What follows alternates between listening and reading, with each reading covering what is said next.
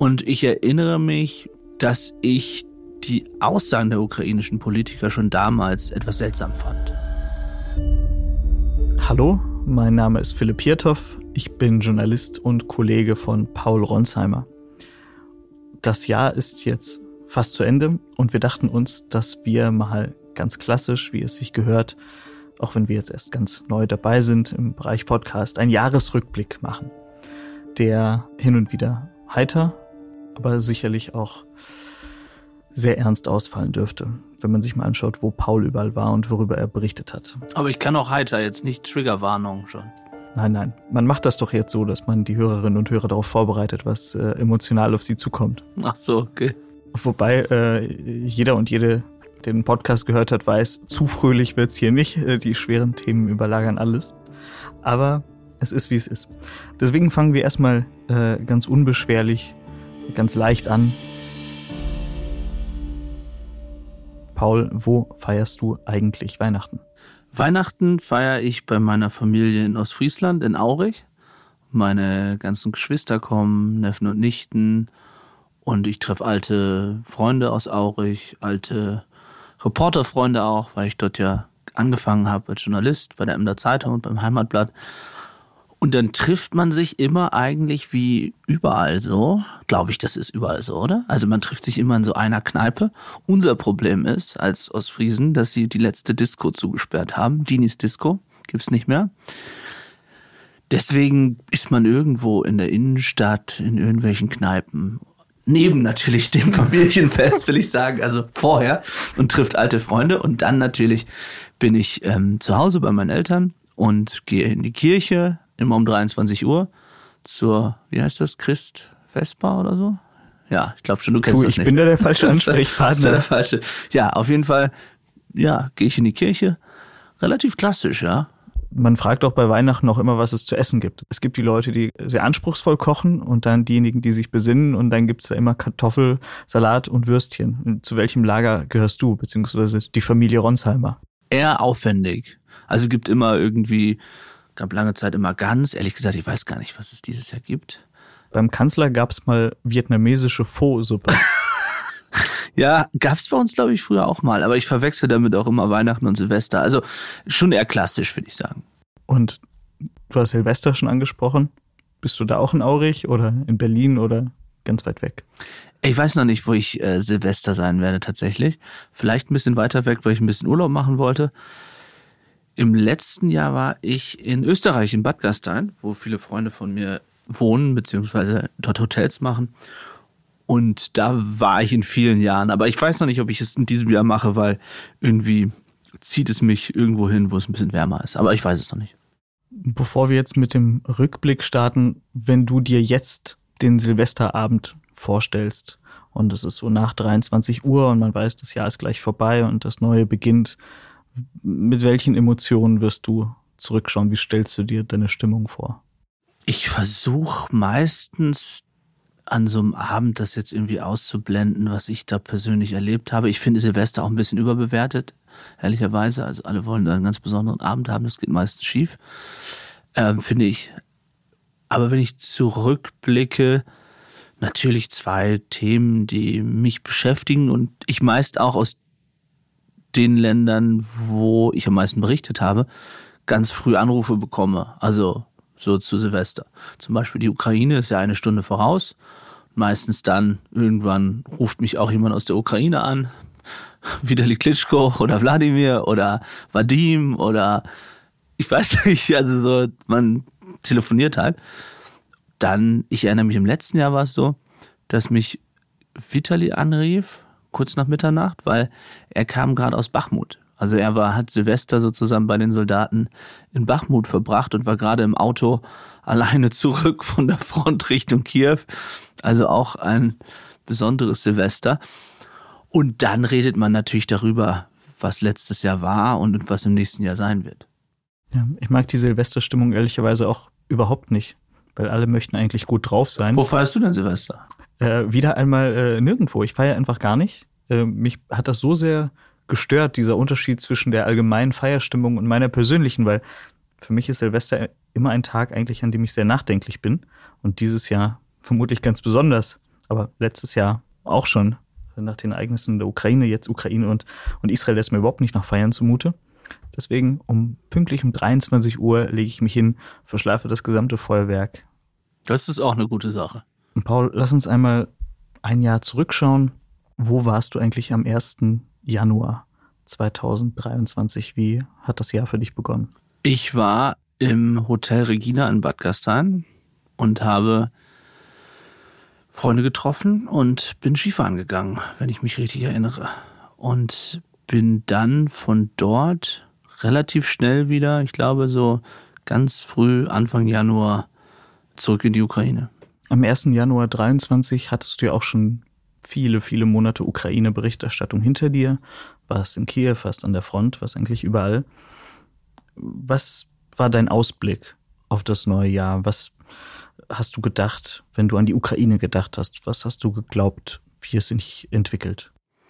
Ich hatte sehr gemischte Gefühle. Zum einen war zu dem Zeitpunkt ist gerade so, dass die Ukraine mit Cherson und Liman und Isium sehr viel Territorium zurückerobert hatte im Oktober, November, Dezember.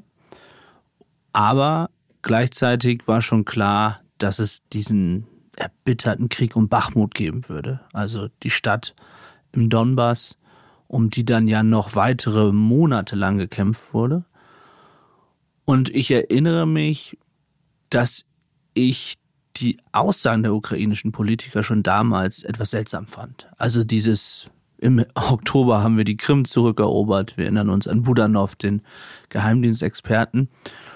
Und ich war hin und her gerissen zwischen einerseits wirklich Bewunderung äh, für das, was die ukrainischen Soldaten geschafft haben, aber eben auch sehr skeptisch, ob das jetzt so weitergehen kann.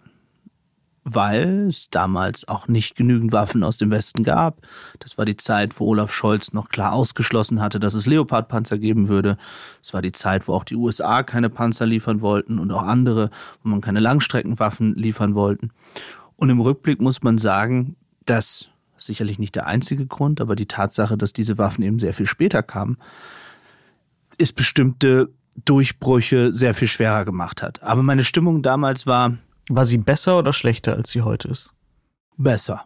Also was, was die Ukraine angeht, besser, weil wir eben in diesem Zustand waren, dass die Ukraine gerade sehr viel Gebiet zurückerobert hatte und alle sehr optimistisch waren. Aber als ich dann in Bachmut war und häufiger dort war, ich erinnere mich noch an eine der ersten Geschichten des Jahres, der größeren Exklusivgeschichten. Ich glaube auch, das war Januar, aber es kann auch Februar gewesen sein, wo es einmal um einen Streit zwischen Wladimir Zelensky und Salushny, dem Oberbefehlshaber, ging. Und ich hatte sehr gute Quellen und habe darüber berichtet, dass Salushny einen Rückzug wollte aus Bachmut, weil er eben die Soldaten schonen wollte, beziehungsweise nicht weitere Opfer herbeiführen wollte und gesagt hat, es lohnt sich nicht sozusagen um Bachmut zu kämpfen. Und Zelensky gesagt hat, doch, weil er auch diesen symbolischen Sieg Russlands zu dem Zeitpunkt nicht wollte in Bachmut. Und da habe ich schon darüber nachgedacht, wo führt das hin, wenn Salushny und Zelensky so unterschiedliche Meinungen haben, sich streiten, zumindest intern, und wenn ich heute zurückgucke, hat sich dieser Bericht sehr bestätigt, denn wir haben dann jetzt ja in den vergangenen Wochen und Monaten erlebt, wie sie sich dann auch öffentlich gestritten haben. Damals haben sie meinen Bericht dementiert, beide Seiten, als wäre das alles Quatsch, was es nicht war. Es gab auch sofort, glaube ich, einen gemeinsamen Auftritt, um Einigkeit zu demonstrieren, was ja auch immer fast schon als Bestätigung eines solchen Berichts gelesen werden kann.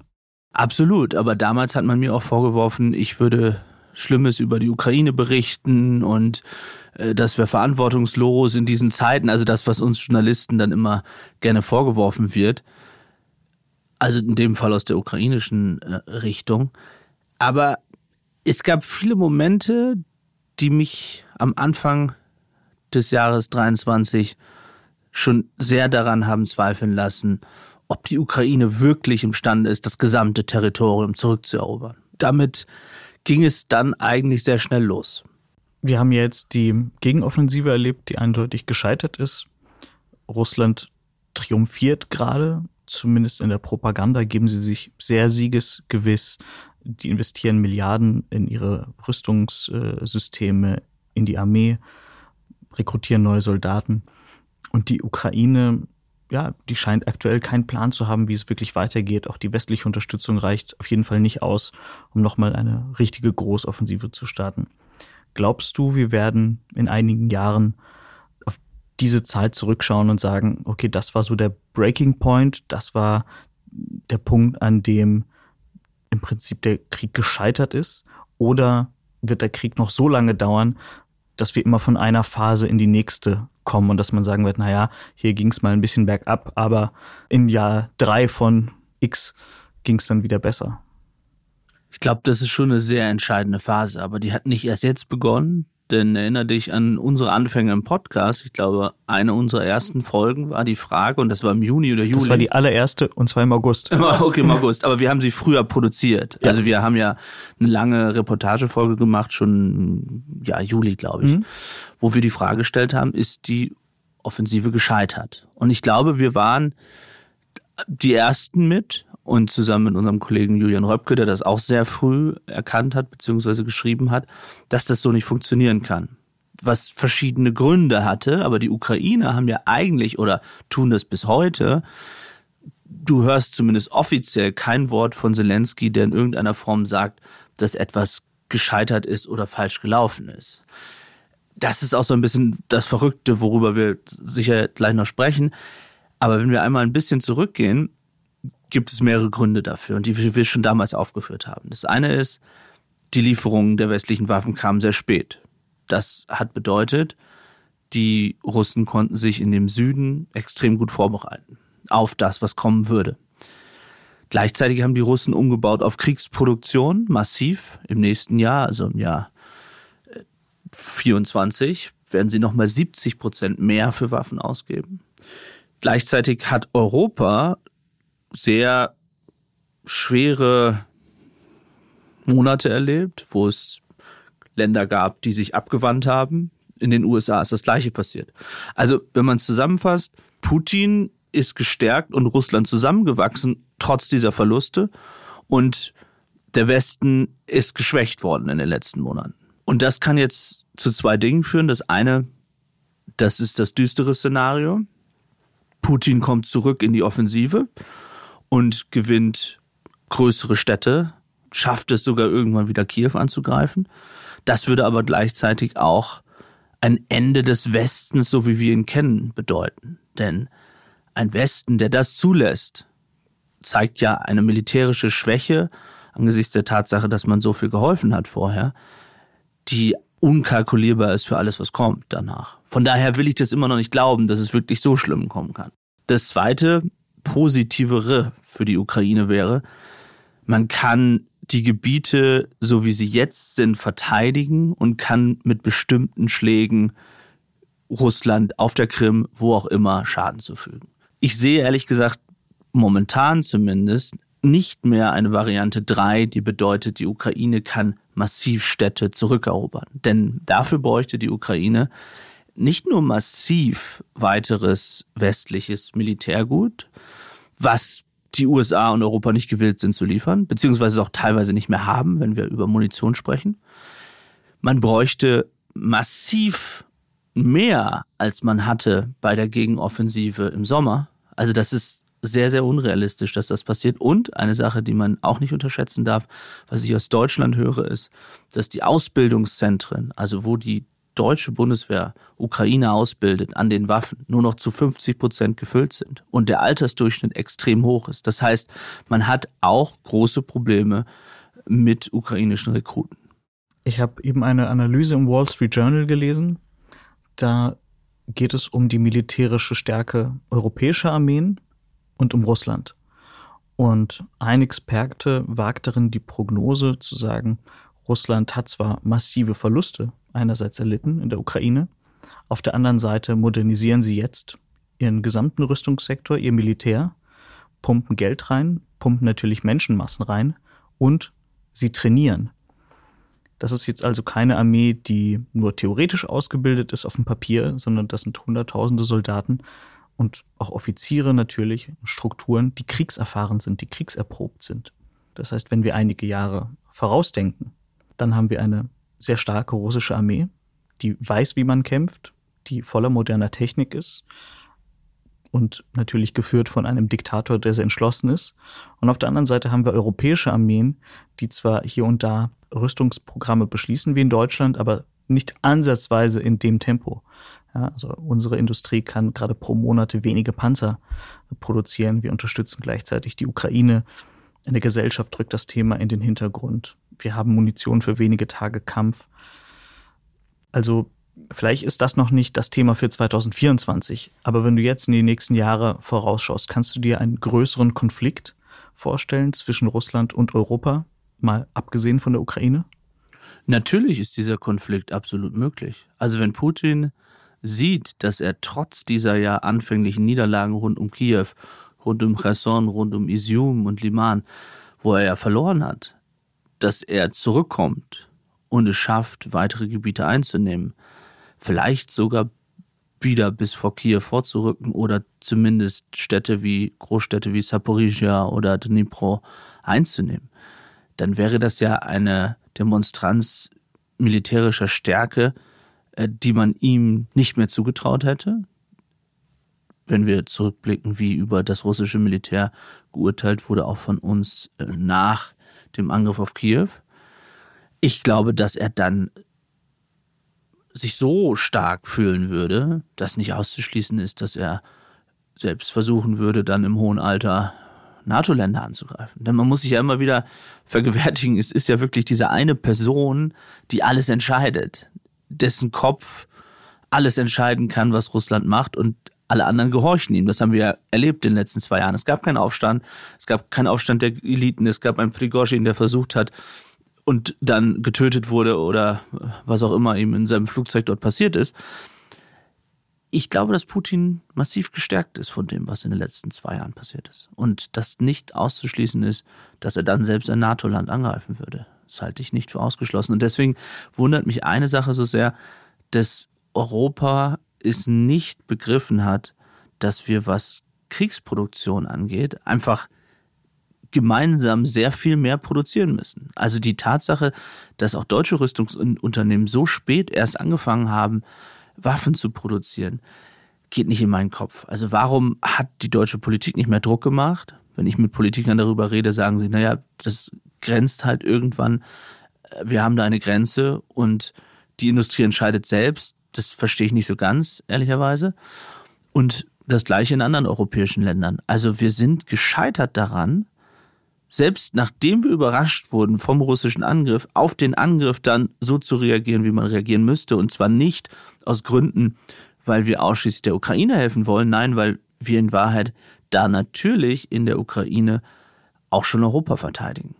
Und kannst du dir erklären, warum europäische und insbesondere deutsche Politiker nicht so reagieren, nicht der Gefahr angemessen? Denn wenn es ein Land gibt, das immer wieder betont, aus der Geschichte gelernt zu haben, während den Anfängen und so weiter, dann ist es ja Deutschland. Und man sieht einen verrückten, kriegsgeilen Diktator, der aufrüstet, der Länder angreift.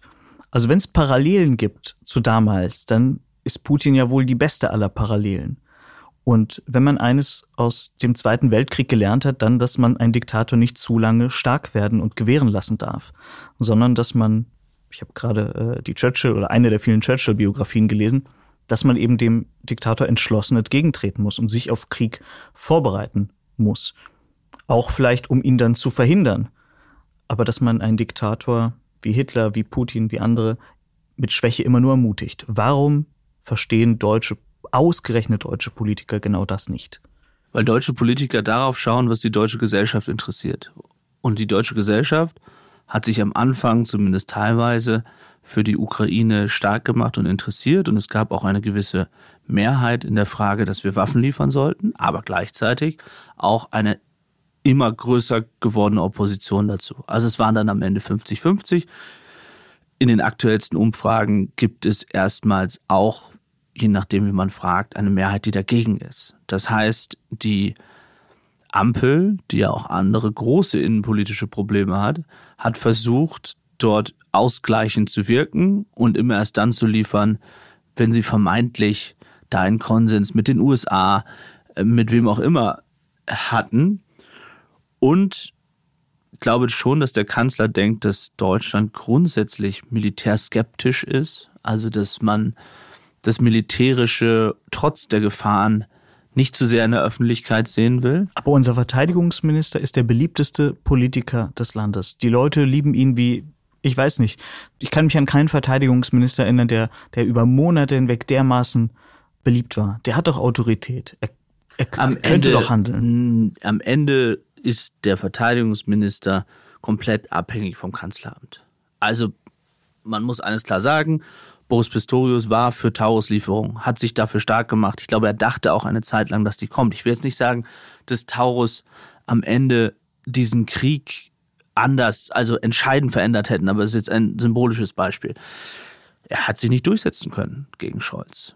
Was seine Beliebtheit angeht, die hängt schon damit zusammen, dass er einfach rhetorisch sich so sehr von auch Scholz abhebt, dass er als jemand rüberkommt, der ein paar klare Sätze sprechen kann, dass das schon mit seinem Auftreten dafür sorgt, dass die Leute ihn gut finden. Nun hat der Bundeswehrchef, also der Befehlshaber der deutschen Streitkräfte, Carsten Breuer, gesagt, Deutschland sei nicht in der Lage, einen Verteidigungskrieg zu führen. Damit versucht er vielleicht Menschen wachzurütteln, aber das ist, ist Hat jetzt nicht keine. So gut funktioniert. Nee, und das ist auch keine äh, exklusive Enthüllung. Das, das weiß eigentlich jeder. Das, das ist Common Sense. Ich glaube, die Deutschen glauben immer noch nicht daran, dass sie persönlich auch gefährdet sein könnten. Also die Sache, die greifen die Ukraine an, aber hm, das war doch irgendwie das Brudervolk und die sind ja auch nicht in der NATO und uns wird das schon nicht betreffen. Und die werden schon Halt machen dann an der Grenze. Ist so ein bisschen wie man auch gedacht hat oder viele gedacht haben 2014, ja, die, der will ja nur die Krim und ein bisschen Ostukraine und das war doch auch irgendwie alles irgendwie russisch, deswegen wird er schon irgendwo stoppen. Und das gleiche erleben wir jetzt wieder. Also die Debatten laufen ja jetzt in eine Richtung, dass man sagt, ja, die Ukrainer müssen jetzt die Gebiete, die sie haben, halten und dann wird man schon irgendwie Friedensverhandlungen machen können und dann kann man schon wieder mit denen so. Und dazu kommt natürlich die wirtschaftliche Schwäche Deutschlands mittlerweile die Debatte um Energiepreise. Und natürlich war es so, dass die Energiepreise in Deutschland, und ich rede jetzt nicht über die Privathaushalte, sondern was die deutschen Firmen angeht, dass diese niedrigen Energiepreise der deutschen Wirtschaft extrem geholfen haben und dass die Aussagen von Oppositionspolitikern oder ich nenne es jetzt mal Populisten wie Sarah Wagenknecht oder Oskar Lafontaine, die dann sagen, das ist doch ein Wahnsinn, was Deutschland macht, wir müssen wieder mit Russland, weil unsere Wirtschaft schmiert so ab, dass das durchaus auf offene Ohren in Teilen der Gesellschaft, Gesellschaft stößt, die sagen, wir riskieren unser eigenes Land in einem Krieg, der uns nichts angehen sollte. Ich glaube, diesen Teil der deutschen Bevölkerung muss ich wirklich enttäuschen, denn es ist, glaube ich, besser, wenn man selbst entscheiden kann, ob man sich verteidigen kann und dass die eigene Sicherheit nicht davon abhängt, ob der völlig verrückt gewordene Diktator äh, in Moskau nicht eine noch verrücktere Entscheidung trifft. Und wenn man russische Propaganda schaut, seit Jahren übrigens, dann kommt Berlin hin und wieder vor und das nicht nur positiv konnotiert, sondern auf den Raketen steht hin und wieder auch gern mal äh, nach Berlin. Und der Kampf gegen die Nazis und gegen Berlin, der kommt fast täglich vor in der russischen Propaganda. Und wenn man sich mal anschaut, wie es vor dem Ukraine Überfall zuging, dann war Kiew das Ziel. Kiew bleibt natürlich im Fokus der russischen Propaganda, aber Deutschland ist es auch. Also danach zu urteilen, würde ich sagen, man, man sollte hier langsam aufwachen. Absolut, nur es gibt auch eine Sache, äh, die man dazu noch sagen muss. Am Anfang des Krieges wurde uns oder wurde der Bevölkerung versprochen, mit harten Sanktionen werden wir es schaffen, Russland in die Knie zu zwingen. Ich überspitze jetzt einmal, ja. Die europäischen Regierungschefs haben sich getroffen. Das war schon das Ziel, genau, sonst hätte man sie ja nicht verhängt. Absolut. Die haben diese Sanktionen verhängt und die Deutschen hatten das Gefühl, das ist jetzt zwar schlecht für die Energiepreise und das Öl und so weiter, aber am Ende wird es dazu führen, dass Putin diesen Krieg nicht gewinnen kann. Und wenn man sich jetzt die Zahlen anschaut, muss man sagen, naja, also die Ölpreise sind gestiegen, russische Wirtschaft ist nicht am Boden, was eben daran liegt, dass außerhalb der Europäischen Union und außerhalb den USA andere Staaten so viele Geschäfte machen mit Russland, dass das sogar dazu führt, dass Putin, wir haben diese Bilder gesehen aus Abu Dhabi, ja sogar auf der internationalen Bühne, zumindest in bestimmten Ländern, eine Rückkehr längst gefeiert hat. Und die Sanktionen werden ja teilweise einfach umgangen und man stellt sich hier blind. Also es gibt ja immer wieder Zahlen, so dass äh, die Nachbarn Russlands plötzlich dramatisch mehr deutsche Produkte wollen. Äh, Kirgisistan, Georgien. Tadschikistan, was auch immer. Also, dass man sich da nicht denkt, oh, deutsche Schokolade ist plötzlich hundertmal beliebter in Tadschikistan. Äh, ich glaube nicht, dass das nur am äh, Heißhunger auf Schokolade nur, in Tadschikistan nur liegt. umso schwieriger ist es natürlich, der gesamten Bevölkerung zu erklären, dass das politisch alles Sinn macht. Also ich stehe da ja unein, uneingeschränkt hinter, allein als jemand, der eben so lange aus der Ukraine berichtet hat. Aber wenn ich mich jetzt hineinversetze in jemanden, der vielleicht gerade seinen Job verloren hat, wo es mit Industriepreisen auch zu tun hat, dass der jetzt nicht sagt, Mensch, super, was er da gegen Putin gemacht hat und toll, Olaf Scholz, und der sich dann die anderen Zahlen anschaut und sagt, Moment mal, und wir holen uns dann aus anderen Ländern das Öl oder das Gas, das Russland denen geliefert hat, aber in Wahrheit bleibt es ja russisches Gas. Also da ist schon sehr viel Irrsinn dabei. Der brillante Charismatiker und Rhetoriker Olaf Scholz schafft es offenbar nicht, das der deutschen Bevölkerung anschaulich zu erklären. Ja, das Erklärproblem ist, bei, ist in vielen Feldern ein großes Problem, das ist richtig. So, Paul, dieses Thema hätte eigentlich auch schon äh, für jedes äh, ganz furchtbare Jahr ausgereicht, aber dann kam der 7. Oktober. Also der Hamas-Überfall auf Israel, der tödlichste Tag für Juden seit dem Holocaust. Wie blickst du auf diesen Tag zurück? Was hat sich für dich verändert in deiner Sicht auf die Welt? Und siehst du den Tag so als richtig globale Zäsur? Eine globale Zäsur, was den Blick auf Israel, auf Antisemitismus, auf den Nahen Osten angeht, absolut. Ich weiß noch, ich war in Kiew tatsächlich, als das passierte, bin morgens aufgewacht, habe gesehen, was dort passiert ist, eben nicht so absurd das klingt, aber normale Raketenangriffe, so wie man es kannte, sondern eben das Massaker und die Grenzübertretung der Terroristen. Und ja, für mich ist schon auch ein bisschen eine Welt zusammengebrochen und ich habe weniger Akzeptanz für bestimmte Meinungen, was jetzt erstmal schlecht klingt, aber ich kann bestimmte Sachen nicht mehr hören. Also wenn man diese Verwandten getroffen hat, die dort immer noch Geiseln haben, also die, deren Angehörige immer noch Geiseln sind, teilweise in Gaza, die da verzweifelt die Videos ihrer Söhne und Töchter gesehen hat. Die Monstranz, mit der die Terroristen vorgegangen sind gegen Babys, Kinder, Alte. Wir haben immer wieder im Podcast drüber gesprochen. Wenn man gesehen hat, wie auch dann auf dieses Massaker reagiert wurde in der Welt, wie sich der Iran gefreut hat darüber, dass dort Zivilisten abgeschlachtet wurden. Und dass wir dann trotzdem noch in Deutschland Debatten erleben, die ich vor dem 7. Oktober kannte und irgendwie noch geführt habe, weil ich gesagt habe, man muss ja mit allen Leuten reden.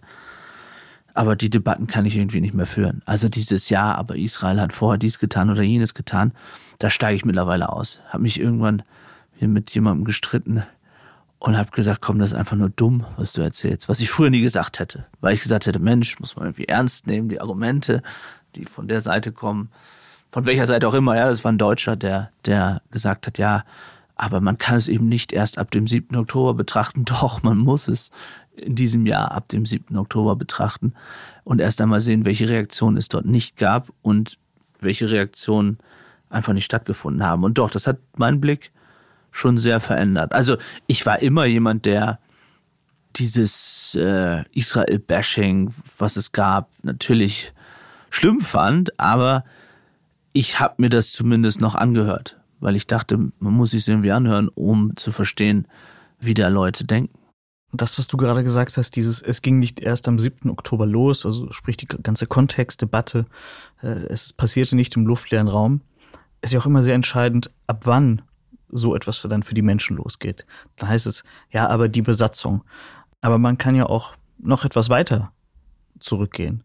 Also der Terror der Araber, den, der Palästinenser gegen Juden und Israelis, der ist ja auch nicht erst, den gibt's ja auch nicht erst seit dem 7. Oktober, sondern der ist auch noch eine ganze Weile älter. Und wenn man sich mal anschaut, ähm, wer die, die ersten politischen Anführer der Araber in dem damaligen Palästina waren, in den 30ern und 40ern, das waren Leute, die haben sich mit Hitler verbrüdert. Da kann man ja auch anfangen, die Geschichte zu erzählen. Es ist immer der, sehr entscheidend für jede Story, wo, wo der Startpunkt ist. Ist das die sogenannte Nakba? Ist das der Sechstagekrieg? Ist das äh, die Intifada? Ist das die, die Besatzung nach 67, was auch immer? Total. Und äh, viele sind eben auch nicht so breit informiert, dass sie diese Debatte überhaupt führen könnten, aber fühlen sich so informiert. Also das war wieder, ist jetzt auch nichts Neues. Ich finde, das hat man schon immer äh, das Gefühl gehabt, dass der Nahostkrieg, warum auch immer, einfach für jeden den man in irgendeiner Bar traf in Berlin oder wo auch immer, ein Thema ist. Also, dass jeder eine Meinung dazu hat und gerade im linken Milieu die meisten sagen, wie schlimm Israel ist und wie schlimm Netanyahu ist und nochmal, Netanyahu kann man kritisieren für alles, äh, was er politisch getan hat oder nicht getan hat, äh, überhaupt keine Frage. Aber dass alle glauben zu wissen, was dort passiert ist, ist wirklich erstaunlich, ja. Also, wenn du das mal vergleichst mit dem Thema, über das wir davor gesprochen haben, nämlich den Krieg in der Ukraine, wie viel weniger das emotionalisiert auch die ganz junge Generation im Vergleich zu Israel, finde ich schwer verständlich. Mir ist aufgefallen, auch das, was du gesagt hast, wie viele Menschen sich nicht nur dafür interessieren, sondern auch eine recht klare Meinung haben und die auch zum Teil sagen from the river to the sea und äh, ich bin mir recht sicher, wenn man fragen würde, ja, welcher River, welcher Sea, äh, gibt es ja nicht unbedingt die richtige Antwort. Und ja. wann was gegründet wurde, das sind einfach keine Experten und der Konflikt ist nun mal relativ komplex, beziehungsweise wie bei jedem historischen Thema gibt es einiges zu wissen. Ich habe eine russische Bekannte, der ich auf im Internet folge, sagen wir es mal so, und ähm, die ist absolut nicht für Putin, aber ich habe sie halt noch nie auf einer Demo gesehen, gegen die russische Regierung. Und seit dem 7. Oktober hat die de facto keinen Alltag mehr. Die ist nur noch auf Palästina-Demos unterwegs. und sie ist weder jüdisch noch muslimisch oder palästinensisch. Also sie hat gar keinen Bezug dazu. Das ist nur so eine Überzeugungssache. Ich habe sie auch noch nie auf einer Demo gegen den Krieg in Syrien oder sonst was gesehen. Aber ich dachte mir, Mensch, schau doch mal bei deiner eigenen Regierung hin, da ist ja, da gibt's auch einiges zu demonstrieren. Was hast du denn jetzt mit den, mit den Israelis und Palästinensern? Aber äh, so geht's wirklich einigen Leuten.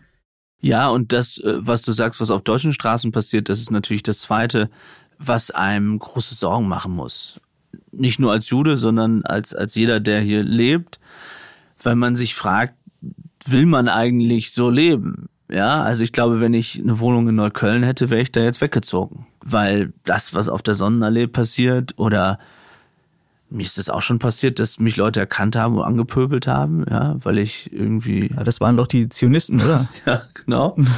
Also muss ich dazu sagen, meistens sind die Leute sehr freundlich zu mir, ja, und wollen irgendwie wissen, was in der Ukraine ist oder, oder auch über Israel sprechen. Aber es ist eben vorgekommen, oder Leute, die an irgendwelche Mauern irgendwas geschmiert haben, ja, mit meinem Namen, was auch im Zusammenhang mit einer Ost äh, steht. Und das sind schon Dinge, wo du dich fragst, und ich meine jetzt gar nicht das, was, was ich persönlich erlebt habe, sondern was dann auf den Straßen in Essen los war und die Kalifatsflaggen und all das, was man in Berlin sieht und die Social Media Debatten und das, was man an Hate so wahrnimmt. Da fragt man sich ja schon, wie sieht das eigentlich in zehn Jahren aus oder in 15 Jahren? Also wir gestern mit einem Freund essen der gesagt hat, er will eigentlich am liebsten in die Schweiz ziehen, hat keinen jüdischen Hintergrund, aber er sagt, er wohnt momentan in Neukölln und hat Sorge, sein, seine Kinder dort in die Schule zu lassen. Also die sind noch klein und denkt jetzt darüber nach, wo er hinzieht, wenn seine Kinder in der Schule sind. Und das sind schon Dinge, finde ich, die einen echt beschäftigen. Wo geht es dann mit Deutschland hin? Völlig unabhängig jetzt von wirtschaftlichen Fragen, wo wir nicht gut dastehen und von anderen Fragen. Aber was ist der Zustand unseres Landes und vor allem, wie ist unser Zustand in 10, 15, 20 Jahren? Gott, sind wir schon wieder düster. ja, das ist natürlich auch eine sehr berlinerische äh, Sicht der Dinge deines Freundes, dass er in Neukölln lebt und offenbar denkt, dass das ganze Land so ist und er jetzt in die Schweiz flüchten muss. Ja, weiß ich nicht. Also ich finde schon, dass das Land, also wenn, wenn du dir... Aber nach Bayern, aufs Land. Auf, also naja, aber ich kann über Ostfriesland reden. Aber es, also auch da hat sich das Stadtbild in, in, in meiner Heimatstadt Aurich zum Beispiel verändert. Also auf den Marktplätzen und so weiter. Und auch da stellen sich die Leute die Frage, die müssen man doch in Sprachschulen bekommen und in Arbeit bekommen, sonst kann die Integration nicht funktionieren. Und wo ist eigentlich mehr klingt immer so platt, ja. Ich bin weit entfernt davon, glaube ich zumindest populistisch zu sein. Aber wenn wir Debatten in Deutschland führen, dass wir mehr Druck brauchen auch und mehr, ich will es gar nicht Zwang, aber ich meine, es muss doch funktionieren, den Leuten zu sagen, entweder lernt ihr Deutsch oder ihr fangt eine Ausbildung an oder was auch immer. Ansonsten kriegt ihr weniger ähm, äh, man nennt es jetzt ja dann bald Bürgergeld. Ich würde sagen, man sollte es immer noch Arbeitslosengeld eigentlich nennen, ja, aber oder weniger Hartz IV. So, das muss doch möglich sein. Und das sind, glaube ich, Debatten, die gerade eine SPD führen müsste in diesen Zeiten, aber es nicht tut. Und da sehen wir, dass dann eben solche Werte wie bei der AfD über 20 Prozent äh, entstehen. Und das sind auch Werte, die mir genauso Angst machen. Also ich denke, ein Land, wo 20 Prozent der Menschen AfD wählen wollen, was ist eigentlich in unserem Land passiert? Ja, du sprichst das Top-Thema fürs nächste Jahr an. Eines der Top-Themen, wer weiß, äh, welche Kriege da noch kommen. Lass uns jetzt mal ausdrücklich nicht über die aktuelle Ampelkrise sprechen, weil sonst müssen wir den Podcast in den nächsten Minuten veröffentlichen, so wie die Lage sich da gerade entwickelt. 2024 gibt es mehrere Wahlen. Es gibt die Europawahl und es gibt drei Landtagswahlen im Osten, es gibt eine ganze Menge Kommunalwahlen. Wir sehen eine sehr starke AfD im Osten, teilweise über 30 Prozent, insgesamt im Landesdurchschnitt 20, 21, 22 Prozent. Wir sehen eine neue, ich sag mal, Links-Rechts-Partei von Sarah Wagenknecht, ehemalige linken Politikerin, die je nach Umfrage bei, ich glaube, bis zu 12, 13 Prozent steht. Und wir gehen jetzt ins Vorwahljahr, also ins in ein Wahljahr, in dem eh schon sehr viele wichtige Wahlen stattfinden. Und das ist die Vorbereitung für die große Bundestagswahl sein wird. Und das mit einer sehr geschwächten Regierung, mit einer angespannten Wirtschaftslage, mit sehr unklaren Haushaltsverhältnissen, mit dem Megathema Migration, mit einer Krise in der Ost und mit einem Krieg in Europa, Russland gegen die Ukraine. Richtig düster. Ne? Was glaubst du, wie wird sich Deutschland verändern und welches Deutschland haben wir in einem Jahr? Ich gehe davon aus, dass insbesondere die Europawahl eine massive Denkzettelwahl wird, weil es war immer so. Die Leute denken, Europa ist nicht ganz so wichtig. Von daher werden wir da bundesweit schon eine AfD-Prozentzahl erleben, die allen Angst machen wird. Ich denke, dass wir in den Ostländern fast überall die AfD vorne erleben werden und dann eine, denke ich, CDU-Minderheitsregierung oder möglicherweise sogar eine Art von weil irgendwas muss die CDU ja auch tun. Wer weiß, ob sie am Ende mit Wagenknecht koalieren. Da halte ich nicht für ausgeschlossen. Das ist jetzt eine, eine, eine, starke These, aber wenn sie ausschließen, dass sie mit der AfD koalieren, brauchen sie auf der anderen Seite jemanden und da äh, muss man davon ausgehen, ähm, dass die SPD noch schwächer wird. Ich glaube nicht, dass wir einen Koalitionsbruch erleben, weil die jeweiligen Akteure in den verschiedenen Parteien kein Interesse daran haben, rein persönlich betrachtet. Olaf Scholz will Kanzler bleiben, Christian Lindner will Finanzminister bleiben und Robert Habeck will Wirtschaftsminister bleiben. Weil Habeck schon am liebsten Kanzler wäre. Ja, aber dort im Amt zu bleiben momentan ist, glaube ich, die einzige Chance, eine bessere Ausgangsperspektive zu bekommen. Und das Gleiche ist bei Christian Lindner der Fall. Ich denke, wenn es Neuwahlen gäbe, erstens man weiß nicht, ob er wieder antritt. Wenn er wieder antreten würde und die FDP käme in ein ähnliches Ergebnis, was ist die Machtoption für ihn? Das heißt, er kann ja dann nicht nochmal Minister werden. Das heißt, welches Interesse sollte er haben? Jetzt kann man sagen, er tut das dann für seine Partei. Mag sein, wenn der Druck viel zu groß wird. Aber ich glaube, die schleichen sich da so durch. Was ist das dann für ein Deutschland? Noch gespaltener, noch aufgebrachter und noch näher dran, dass wir eine AfD in einem noch größeren Umfang erleben im Bund. Ja, danke für diesen fröhlichen Ausblick auf das Jahr 24. Äh, Grüße vom Podcast-Team Ronsheimer. Alles Gute, guten Rutsch. Äh. Ja, scheiße, ja, stimmt. Du stellst ja so, so düstere Fragen. Also. Ja, jetzt komme ich ja auch zu den, äh, zu den fröhlicheren Fragen. Okay.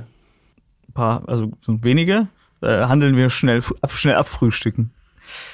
Wir haben jetzt viel über Deutschland gesprochen. Wie viele Monate warst du dieses Jahr eigentlich in Deutschland? Ich habe es nicht gezählt, aber ich schätze so maximal zwei. Ich glaube eher weniger. Und wird es nächstes Jahr mehr oder weniger? Ich glaube, es wird ein bisschen mehr. Ich merke auch, dass irgendwie dieses ständige Wegsein auch ganz schön schlaucht. Also ich habe das ja jetzt zehn Jahre fast so immer gemacht, aber und dieses Thema Deutschland und ich ja, ich war viel immer Auslandsreporter, aber ich bin sicher, dass ich mich auch im nächsten Jahr teilweise zumindest auch um, um bestimmte deutsche Themen kümmern werde oder die mich zumindest interessieren. Ich weiß nicht, ob ich eine Perspektive dafür finde, aber was hier gerade passiert, äh, muss uns alle beschäftigen. Gibt es irgendwelche großen Pläne, die du schon hast und die du auch verraten kannst? Also der Podcast geht's ah, ja, also weiter. Also wir wollen auf jeden Fall auch in, im Podcast auf Video teilweise umstellen, ne? also beides, Audio und Video, was ja alle schon längst machen.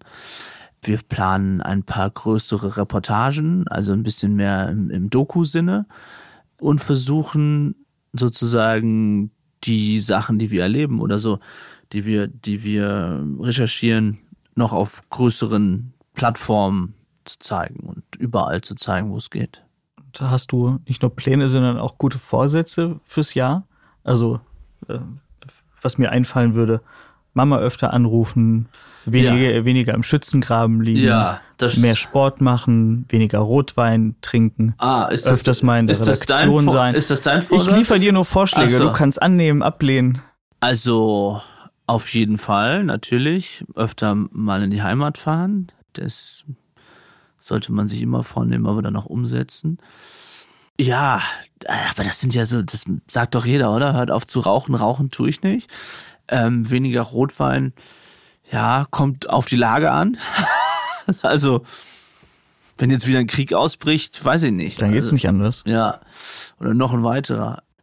Na, vielleicht schon doch bestimmte Freunde öfter zu sehen, die man, die man nicht gesehen hat, sich, sich mehr um, um sie zu kümmern, sicherlich auch mehr hier zu sein. Das sind schon so Sachen, die ich mir vorgenommen habe, ja. Jetzt sind wir eigentlich auch schon am Ende. Ich glaube, du solltest jetzt noch mal was zu den vielen Hörerinnen und Hörern sagen, denn das ist ja unser erstes Podcast. Ja. Ja, verrückt, dass es schon vorbei ist. Ne? Fühlt sich wie, wie gestern an und danke dir noch einmal für, für deine Arbeit. Äh, wir haben ja schon darüber gesprochen, als wir damals im Sommer zusammensaßen im Park hier in Berlin, als wir besprochen haben, wie wir uns eigentlich so einen Podcast vorstellen und hätten gar nicht geglaubt, äh, zu was das führt und wie intensiv die Leute sich ähm, mit dem beschäftigen, was wir berichten, was wir analysieren, was wir denken. Ich habe es, glaube ich, hier schon mal gesagt. Das ist wirklich für mich als Journalist, jetzt bin fast 20 Jahre dabei, habe ich noch nicht erlebt, dass sich Leute wirklich so intensiv mit einem Medium und auch den Geschichten und dann einem selbst natürlich auch äh, beschäftigen und so tolle Nachrichten uns schreiben und äh, wir so tolles Feedback bekommen. Ähm, herzlichen Dank auch an Serda, der das Ganze alles hier produziert hat äh, an Toni, die auch mitproduziert hat, und an ähm, Stefan. Und ich finde, die haben ganz, ganz herausragende Arbeit gemacht. Und ja, vielen Dank allen Hörerinnen und Hörern, so sagt man, glaube ich, oder Podcasterinnen und Podcaster. Nee, Podcaster bist du. Ach so, ja, stimmt, das bin ja ich. Das war unfassbar spannend einfach, das so auch, ich finde auch so, gerade so Folgen, die wir produziert haben, die eine der werde ich nie vergessen, als der 7. Oktober angefangen hat und ich in irgendeinem Auto zwischen Warschau, Prag und dann auf dem Weg nach Nicosia irgendwie nach Israel zu kommen und wo wir äh, beide diese Lage analysiert haben, ähm, aber auch aus Israel und ein Netanyahu oder auch die Interviews mit, keine Ahnung, Markus Lanz oder jetzt zuletzt auch mit äh, Französe Wagner, alles so Sachen, ähm, die ich auch interessant, weil wir gerade über Video gesprochen haben. Ich glaube, bei vielen ist die Intensität, kann sein, dass sie so eine normale Kamera auch dann vergessen, wenn sie irgendwo steht. Aber wenn man sich unterhält, ist es irgendwie das reinste, die reinste Form des Gesprächs. Also bei Kameras, wenn überall Kameras aufgestellt sind, haben Leute halt immer das Gefühl, sie sind irgendwie im Fernsehen. Sind sie dann ja auch meistens. Gut, aber nach Stunde zwei hätte Franz Josef Wagner doch wohl die Kamera vergessen weiß ich nicht, vielleicht hätte die dann irgendwann beschmissen oder so oder hätte gesagt, mach die Kamera aus. Ich glaube schon, dass die Leute offener sind beim Podcasten als in einem Studio, sage ich jetzt mal. Und das ist irgendwie, finde ich, toll. Das ist eine, eine Form des äh, Journalismus, ähm, dass wir beide die zusammen entdecken durften. War für mich mit das Schönste oder das Schönste tatsächlich äh, journalistisch betrachtet im letzten Jahr. Ich nehme den Dank gerne an, aber ich muss ihn natürlich auch zurückgeben, weil wir sind ein tolles Team, das das mitproduziert und äh, zum Teil äh, ja die Folgen vorbereitet und nachbereitet, aber ohne dich würde das äh, nicht funktionieren, weil Analysen schön und gut, aber du bist immer da, wo es wirklich drauf ankommt, wo man sein sollte. Und gibst dir eine derartige Mühe, Dinge zu durchdringen und an die entscheidenden Personen zu kommen, die Informationen haben, um sie dann mit uns zu teilen, mit den Leserinnen und Lesern, Hörern und Hörern zu teilen. Ähm, ich glaube, man bekommt durch dich, wie durch ganz, ganz wenige Journalisten, Einblicke in in Konflikte, wie man sie sonst gar nicht bekäme. So, jetzt werde ich rot, jetzt ja. müssen wir aufhören. Also, jetzt müssen wir erstmal drauf anstoßen. Ah, genau, genau, aber wir haben ja nicht mal was hier, wir haben ja nicht mal Rotwein zum Anstoßen. Das oh, muss ja niemand wissen, dass das ist kein Rotwein. Ab in den Club. Ist ja schon, Club. ist ja schon Nachmittag. Ja. Nein, Paul, danke, danke, dir, danke allen äh, Hörerinnen, Hörern. Und nicht äh, vergessen zu bewerten. Ne? Ja, und äh, Paul freut sich wieder auf äh, viele Nachrichten. Nicht an mich, immer an Paul Ronsheimer. Ja, nee, auch an dich danke euch, ja, vielen, vielen Dank und vor allem, dass uns die Hörer gewogen bleiben, auch in 2024. Frohes neues Jahr. Happy New Year. Ciao, ciao. Ciao.